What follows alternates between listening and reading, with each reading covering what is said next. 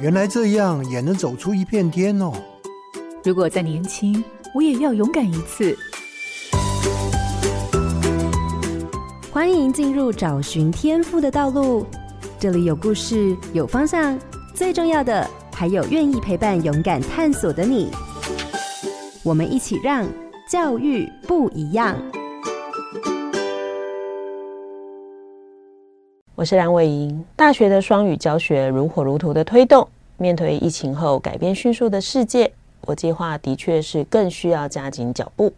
但双语教育重要的关键是什么呢？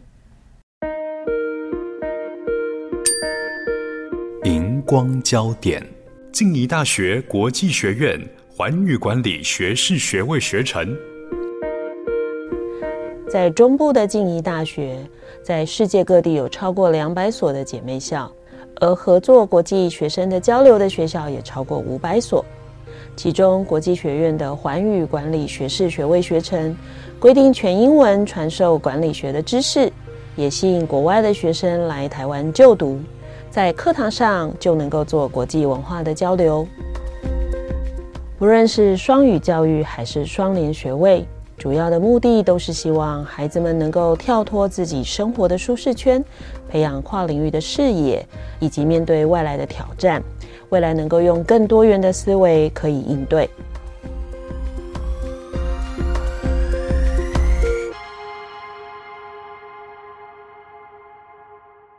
各位好家庭联播网的听众，大家好，欢迎收听《教育不一样》节目。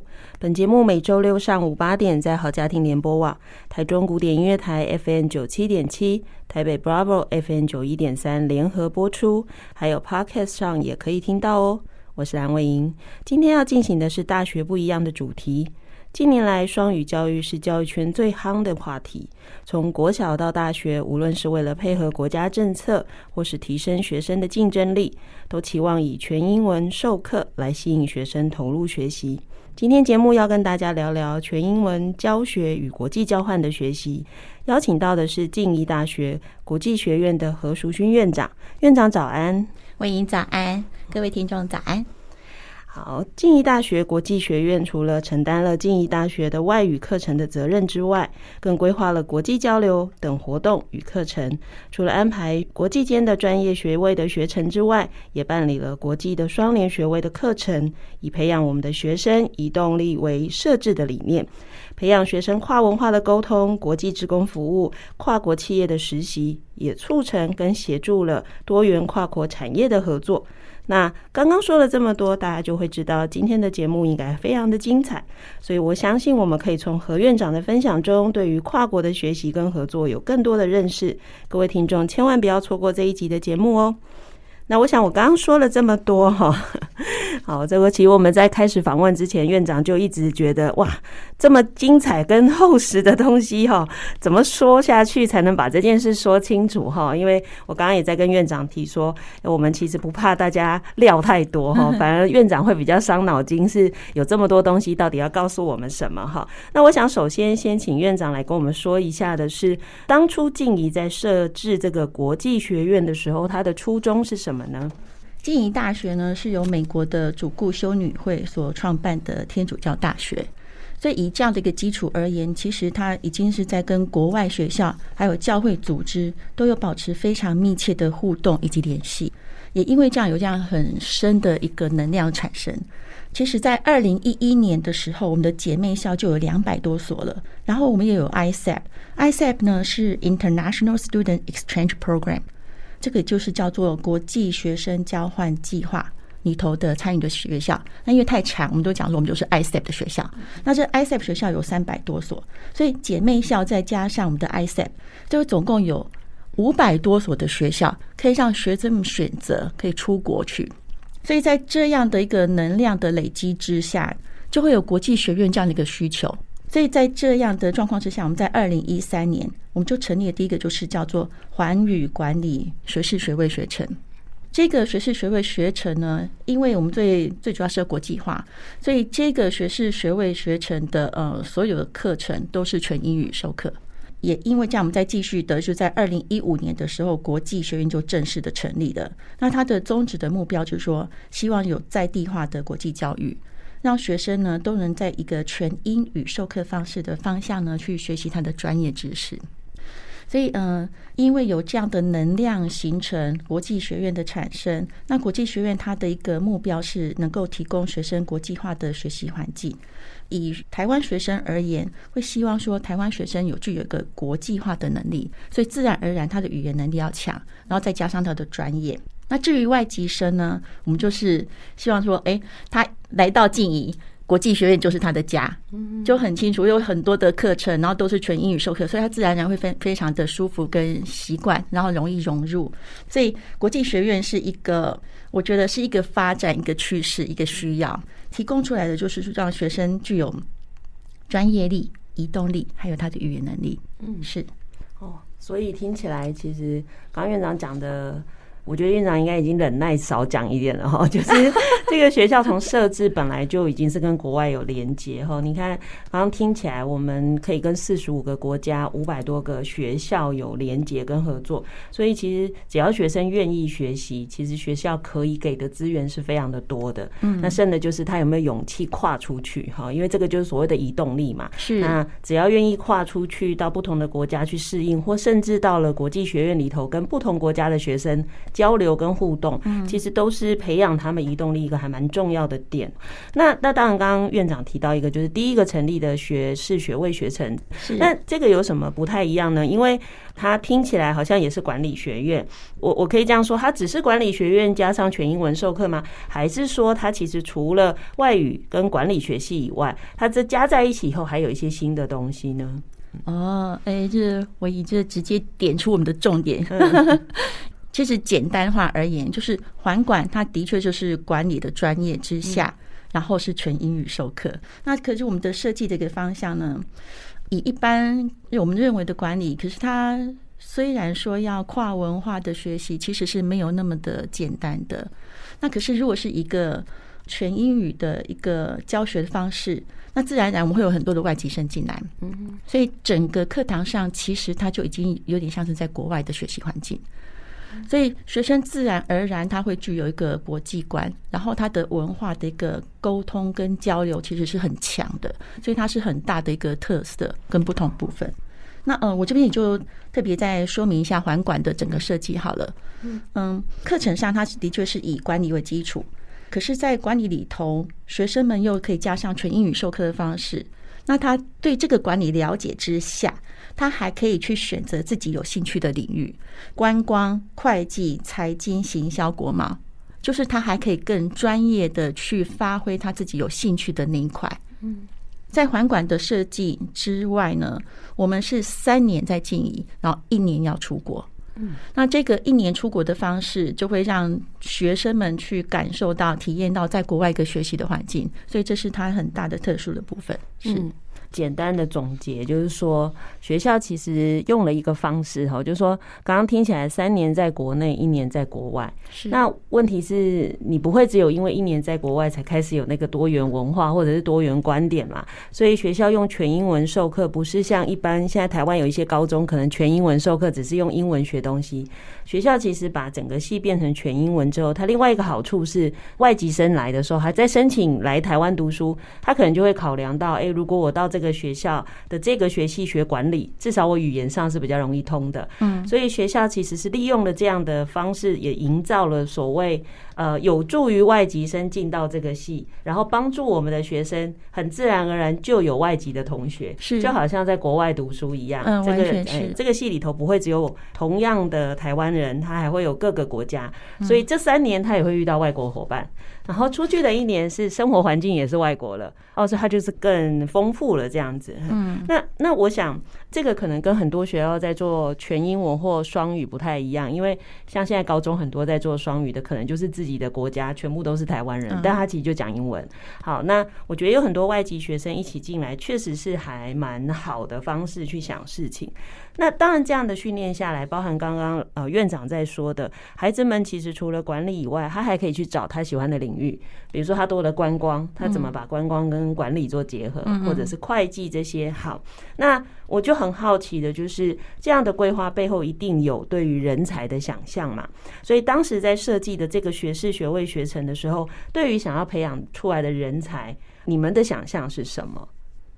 嗯，我觉得除了这个专业之外，学生比较厉害的一件事情是，他透过这样的一个学习跟成长，他的发展性很多元。嗯，那所谓的多元化，是因为管理其实。我们会觉得管理好像很轻松，不难吧？可是实际上，它有很多的专业的，像是财务的部分、会计的部分，还有一些怎么样生产会具需要有效率的生产。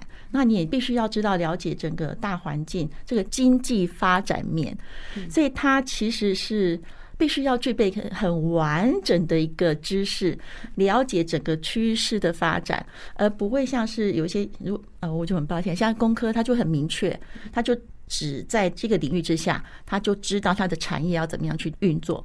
可是管理的人，你说我要希望他走在哪一块啊？我倒是希望同学进来之后，因为会给他全面性的一个带领。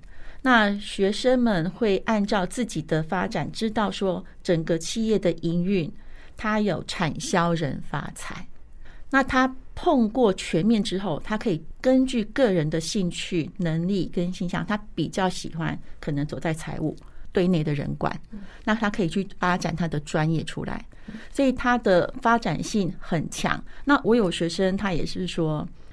他自己觉得很开心，有这样全面的一个了解，因为他到公司之后，大家都抢着要他，所有的单位因为非常好沟通，嗯，他不会只知道其中的一部分的功能，嗯，所以这样子学生所发展出来的一个专业性，然后自己觉得做任何事都游刃有余，嗯，我觉得是蛮开心的，嗯。嗯，我想这个东西当然其实有点像我们。呃，现在也常常在谈的跨领域，那当然它不是跨领域哈，但是因为它领域里面本来就很跨，有的系是跨领域，就是要真的去学别的系。但是其实我这样听起来会跟我自己大学，我自己是念化学工程系，然后我记得我们的教授也是讲这样，就是因为我们的课里面啊，是其他的系的课都要修一点点啊，所以最后我们进到工厂里头，我们会知道每一个不同的工程师 他的背景不一样，他的思考是什么，因为我们在处理的是。一个工厂里面所有会发生的事，那我觉得听起来就跟刚刚院长讲的有点像。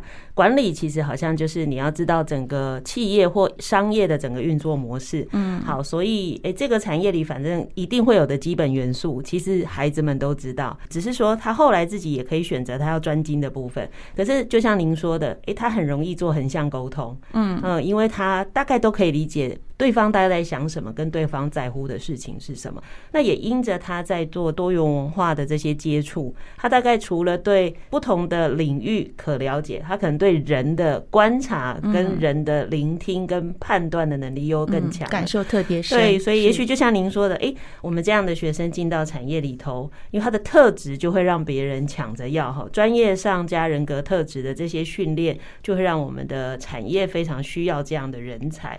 那当然。接下来我，我我其实自己在浏览静怡的资料，其实资料是非常丰富的。嗯，我发现了国际学院有不少的外籍老师，是对。那我很好奇的就是，因为刚刚院长说所有的课都要全英文，那我在想的是，外籍老师用全英文上课，这个我当然就或者是他自己的语言，我觉得这这很正常。是。那其他专业性的科目呢？所以我其实有两个比较好奇的，就是我们的外籍老师除了上语言课。还是说，其实他们不只上语言课，他们其实还会教的就是专业科目。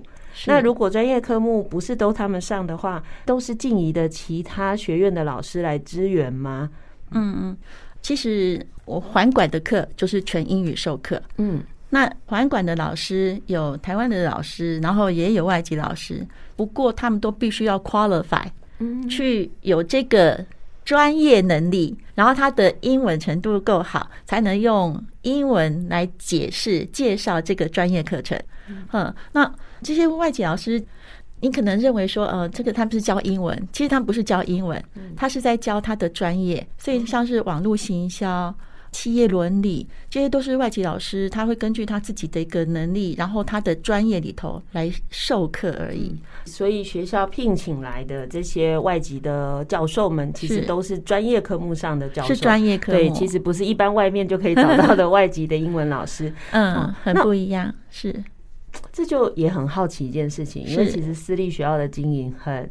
辛苦，嗯嗯，那光要支撑这个学院，其实就必须下重本哦。因为我绝对相信外籍老师的薪资其实不会完全一样，或者是甚至我们如果希望台湾的教授又 qualify 又可以用英文上课，其实学校一定也会有不同的待遇啊。哎，这这就让我很好奇是哇，静宜大学愿意下很重的资本在这样的一个学院里头，我觉得那个教育理念其实是很难得的。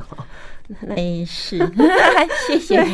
所以国际学院的一个努力的方向，其实它不只是为了学生的国际化，那其实在让学生有良好的学习的时候，对老师其实要特别的照顾跟注意。所以我们对老师的一个要求，就会我们会有一个 EMI。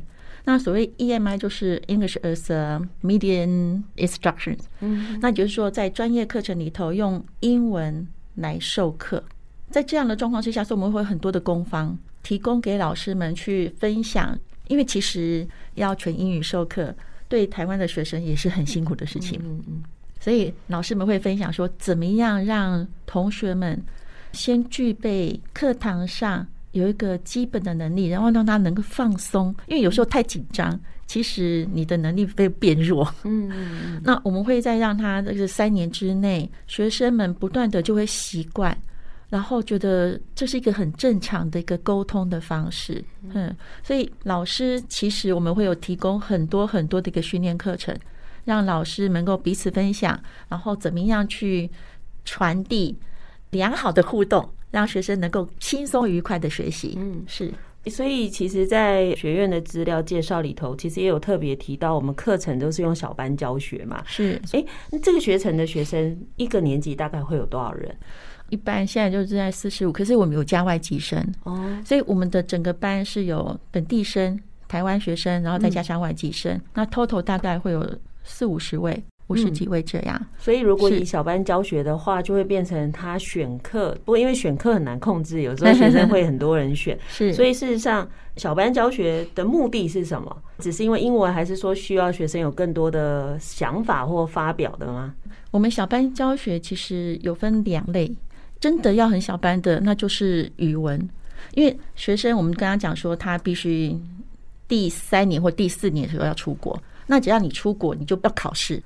那我们就特别的设计，让同学们在大一大二的时候，会让他的听说读写用小班的方式让他去练习。那至于小班的其他的专业方式的话，我们就很很明确，因为就是专注力，嗯，因为人少，学生就得很专心。那一专心，大家就会有互动，所以整个的效果学习力是非常的大的。嗯，是。另外一个，其实就是呃，如果我们再回到刚刚院长在说的，就是我们的外籍老师，其实绝大部分聘来的也都是专门的科目的老师。是。那您自己的观察，就是这些外籍老师进来以后，当然他是必然要跟我们本国老师做互动。嗯。那这样不同国家的老师在一起去面对教学或面对专业的这些讨论，你自己的观察，他的合作方式，还有这有没有什么好处？跟我们以前都是本国的老师在一起，他有什么差异呢？这就老师们又好像像学生一样，就是已经到一个国际化的一个环境。那其实我们的我们的老师其实都到国外去，嗯，就是拿到学位，所以整个沟通上大家是非常的愉快，也很清楚。而且有一些其实来到这边的我们的外师。他慢慢的还会学点中文进来哦，哎，我也觉得很就很厉害。那外师会不会不太习惯台湾的学生？还是其实还好？他们很了解台湾的学生，所以他们对静怡的学生，因为已经在这边了，所以很清楚他们的程度，然后怎么样让他们带入这个专业，然后让他们引发他们的互动。然后在课堂上不会像是传统的一直坐在那边听，所以我觉得很棒的一点就是在这样的课堂上，他除了专业之外，就一般的管理专业，就用中文，大家都觉得这也还 OK，没什么特殊性。可是学生还能够克服他的一个障碍点，就是他能够用没那么轻松的一个语言，然后去讲出他想要讲的事情，所以那个沟通能力就变得很强。那我就觉得非常的赞。嗯嗯，是。当然这个问题是，嗯，我觉得也许也是一些我们听众会觉得第一个很困难，比如说。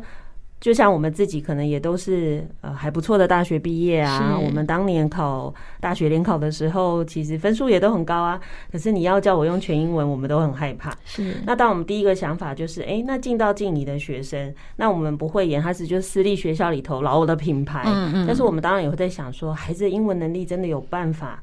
做到这种呃，比如说光要用英文平常沟通就不是他们的习惯，更何况还要学一个全新的东西。嗯，所以就像刚刚院长不断的在重复提到的是，我们怎么让孩子放轻松？是。好，那除了学专业以外，我们当然应该花蛮大力气在帮助他们同步还要提升英文能力。那我我比较好奇是，呃，您自己的这样的观察。大部分学生进来之后，大概要花多少时间适应？还是每一个孩子真的到最后都有办法以这样的方式上课吗？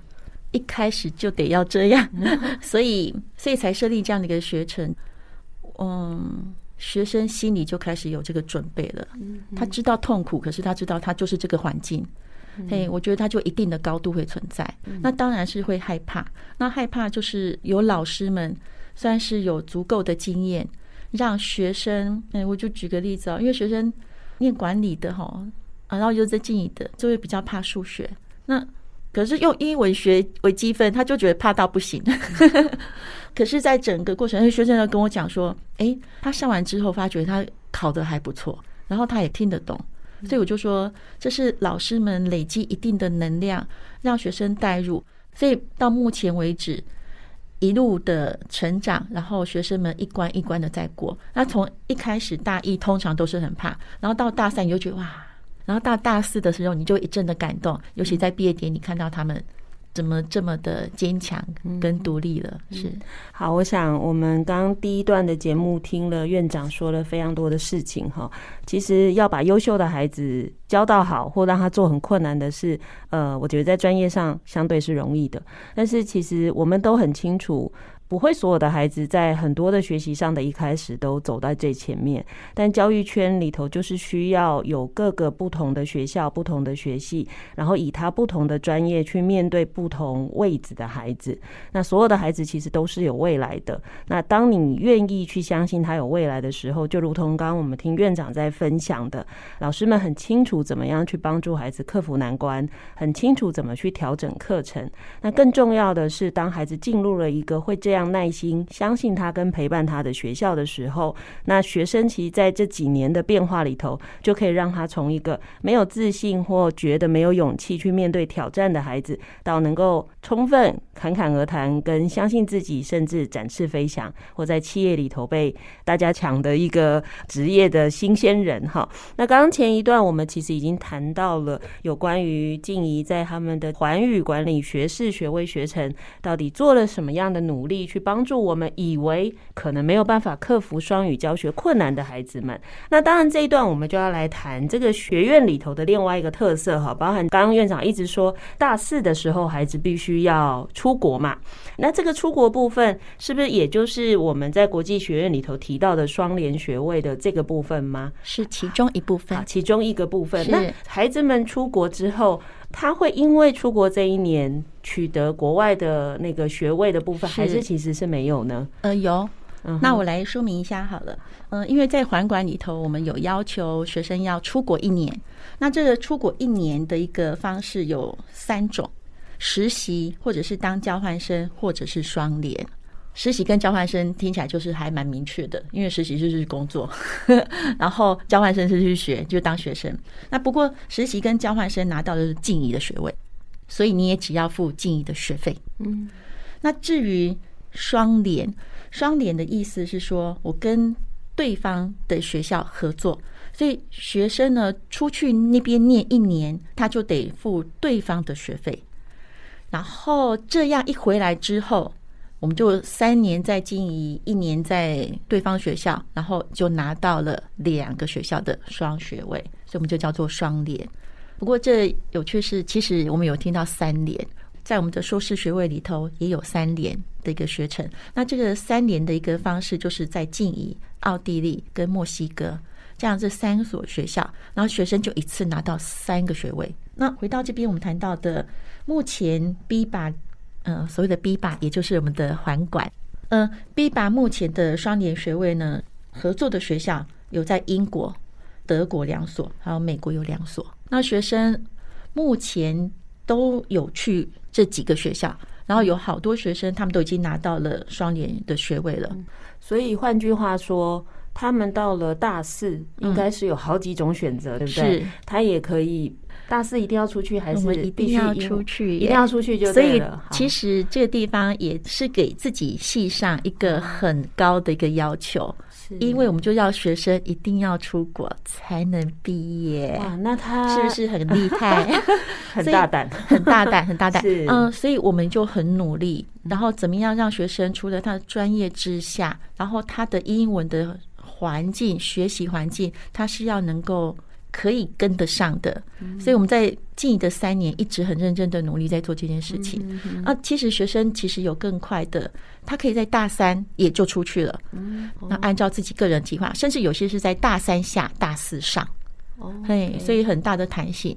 所以学生会有两种可能的出国的选择，一种是以交换的方式，是那这时候反正就是付静怡的学费，对。但如果他觉得他愿意挑战，嗯，那这时候他就是以对方的学费，嗯，那就出去。但是他回来基本上那些学分静怡还是会采集，是的。好，所以合在一起以后，他既可以拿到静怡的学位，又可以拿到国外的学位，嗯。所以其实即便是一样的学士学位的学程。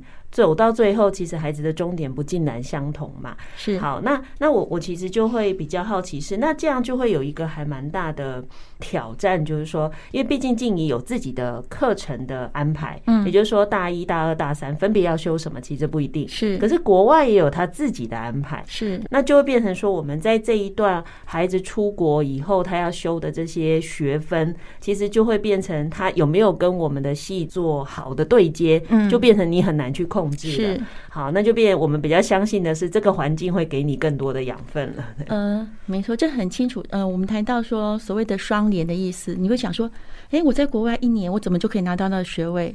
那其实是双联，就是我跟对方的学校，我们会彼此看课程的一个设计。嗯，他也认为他的学生必须要具备什么样的能力，什么样的专业课程，他必须得修。那我这边也提供我这边的课程，所以他会看得到说。双方都具备了彼此学校的要求，嗯，这样就可以做得到。那所以的确，我们就会很认真的在每一个双联的学校里头，我们的课是一笔一笔的在对，确保学生他的完整性。嗯，也就是说。对方学校看过静怡的课程规划，是也了解静怡是如何去评量学生，学生是怎么取得学分的，是所以最后他就采集了你前面那三年的，再加上他自己第四年的，他就愿意授予学生学位哈。我觉得这是蛮好的，就是因为现在确实在台湾越来越多的学校在做这样的尝试，或者是其实确实已经做了很多年哈。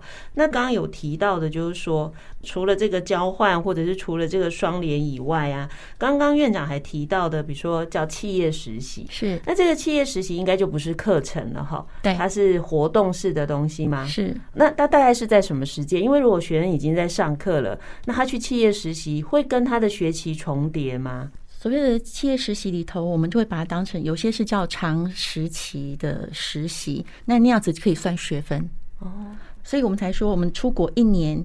有的是用实习的方式进行，可是我们的嗯这边设计的实习哦，其实是到对方那个环境之下，他会先帮你上课，然后你才能去做他的事情，所以基本上他也是有足够的学分，然后是同样的时间在进行学习，所以是没有问题的。这个是学生只要提出来要做国际的企业实习就能够做，还是说学校还是会有个门槛？这也就是我们提供出来一些弹性的方式，就是学生他会根据他所考出来的成绩如何，决定他可以做到多少的事情。嗯嗯，我们这边是在跟杜拜那边做企业实习的合作，嗯，所以他会很清楚静宜的学生，然后程度，然后他会帮他设计做一个行前的训练，然后才能进入到职场去做一个实习。然后他也会看到说，在整个训练的过程里头，学生的能力。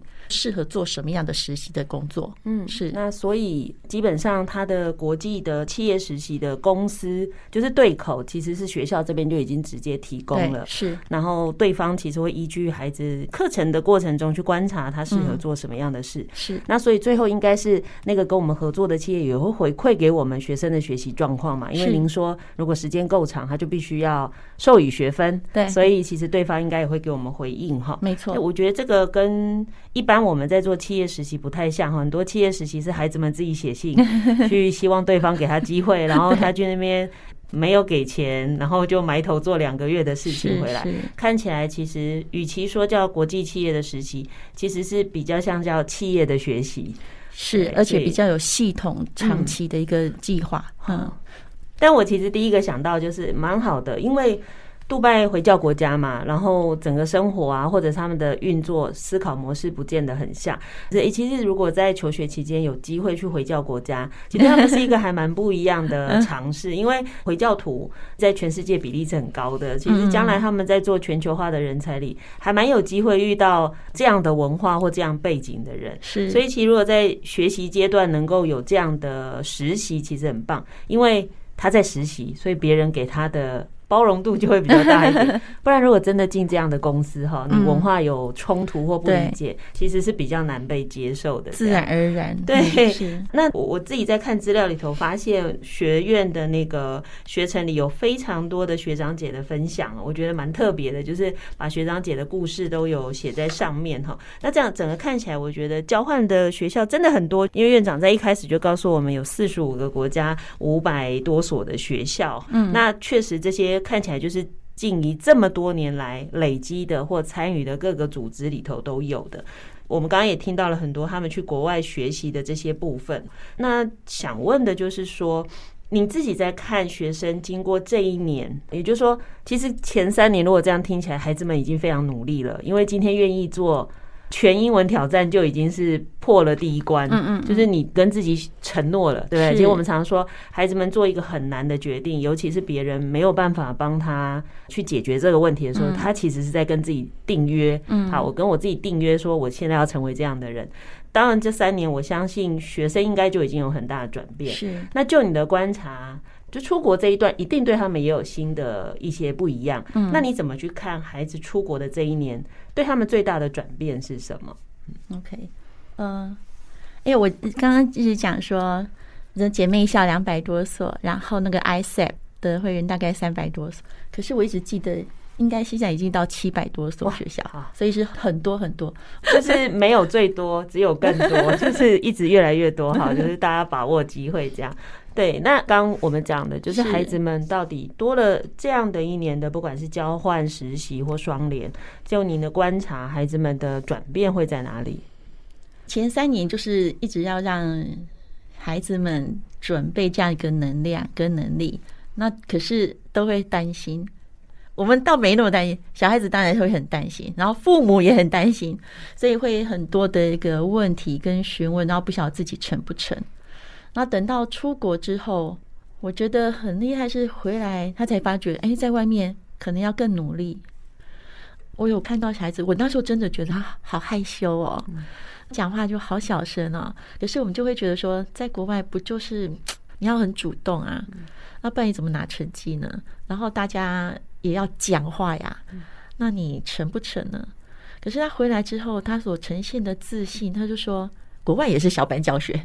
然后也有大班的，然后他自然而然在这样的环境之下，我觉得那个拼劲就上来了。嗯嗯嗯，你也不用替他太担心，因为他自己知道很可怕。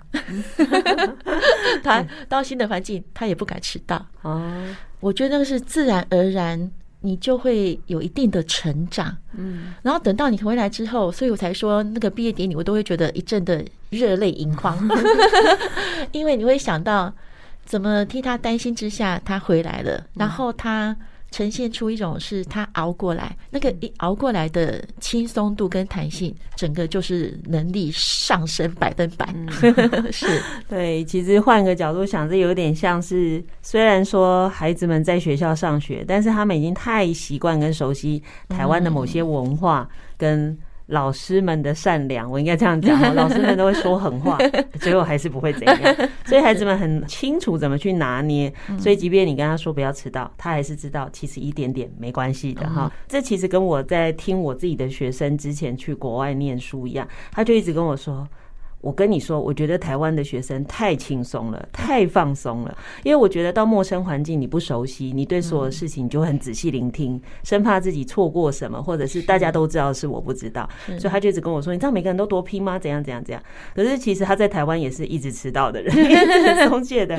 对，其实有时候真的不是国外的环境这样，而是因为他不能放松了，他需要当自己的主人了，他等要自己负责，他没有人会帮他挡了，或者是出事也没有人会给他再第二次机会，所以其实照这样来说，其实出国一年，或许应该是说给他们真正出社会以前有一段自己放手当主人的机会。我甚至觉得他可以当成是一个 gap year 哦，也好，可以，这很赞。就是那我也好想去。大家都是 就是你会觉得 gap year 就是完全放掉一些事情做你的事，可是这个其实是你就你又加学习，然后又真的是一个很。不一样的体验。那我这边可以再补充是，刚刚谈到就是说，哎，这个很害羞的学生啊，我觉得哎他可以。可是也有这些学生，我就说哦，因为他出国的时候，他就说真的是拼死拼活，他就是在尽你的那个三倍的念书的能量会出来。那可是，在这样之下，他也很认真的去玩。嗯，对，所以他有各式各样的人生体验，我就觉得哇，怎么这么赞啊！我就觉得这学生好厉害呀。是，对，所以其实有时候我们学生一放手，你就会发现，呃，你以为他需要你，可是其实孩子早就长大了，他可以，原来他是可以的，他可以。那我我想要特别问的就是说，刚刚当然讲了几个孩子的的一些成长跟故事啊，那能不能跟我们讲一个例子，就是哎，您看到孩子的成长到他最后的发展，你特别印象深刻的呢？特别印象深刻，我这样讲我就觉得一堆耶。好，没办法，所以我就我们的 时间时间上讲一个，所以就所以我就很快的谈谈说学生的各个不同好了。嗯嗯，有学生我觉得他在校内就很很认真很努力，就是我们非常优秀的学生，然后他就得了全国大专优秀青年。嗯，那这个呃内容就是因为他去国际志工。那再回来就是，呃，静怡有 PU Talk，就好像 TED Talk，呃，他有在做一个主办，所以很多的一个发展让学生去进行，然后让他除了课堂之外，还有很很多的活动，他可以去完成。可是我必须要再谈几个，我都觉得，我就说环管的学生很多样性，所以有学生他是在那个四大会计师事务所工作。然后另外一个是完全的是网络行销，那是在台湾工作，可是在为美国的那个客户是在美国。然后至于是我有看到学生，他现在在念博班，给他走人资，所以我会想这么多，是因为我觉得学生好多元的发展。然后有个学生他在在课堂上里头，他想说他只要走财务的，所以他修很多财务的课。可是大家后来到，哎，他是外籍生。嗯，外籍生要申请硕士班，其实我们现在其实，在台湾要念硕士很简单，可是外籍生他是非常非常竞争的一块。然后他申请到台大，因为台大他是走国贸，哎，我就觉得在环管的学生领域的发展非常多元，所以我觉得就充满了一个。希望，嗯，所以我就会忍不住想要讲每一个人他的发展性都非常非常的不同。是，我我觉得这也可以让我们的听众有一个不一样的想象，就是说有很多家长啊，或很多孩子就很担心，他大学如果念了这个系啊，将来会不会找不到工作啊？或者是说，哎，那将来这个这个系以后的职场啊，好竞争力如何？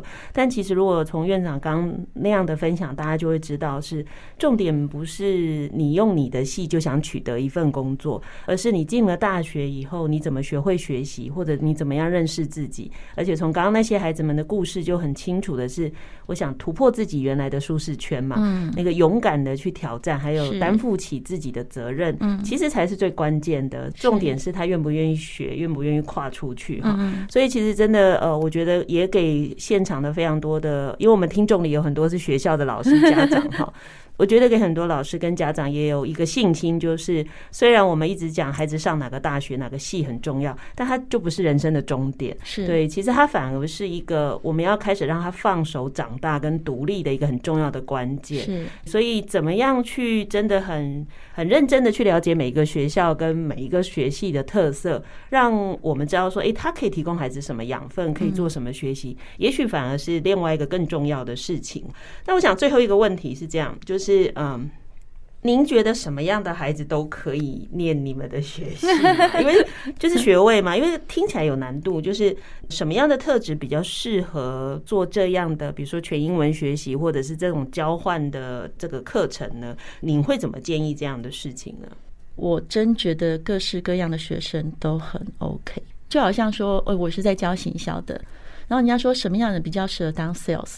大家会觉得应该要很活泼的人，可是实际上活泼的人他有他对接的窗口，害羞的人有让人家舒服的地方，嗯所以真的是各式各样的人都适合。那至于我们在讲说，因为是小班，我就只有一个班，所以尤其学生我们就特别的一个设计，所以我真觉得很活泼的学生很 OK，可是很害怕的学生你也很 OK，因为我会一一的照顾到你们。那什么样的特质呢？说实在，当你来申请的时候，你你的害怕没关系，害怕是很正常的。到我我到现在，我现在在这边讲话，我也挺怕的。所以那个的害怕，我觉得是一个动力。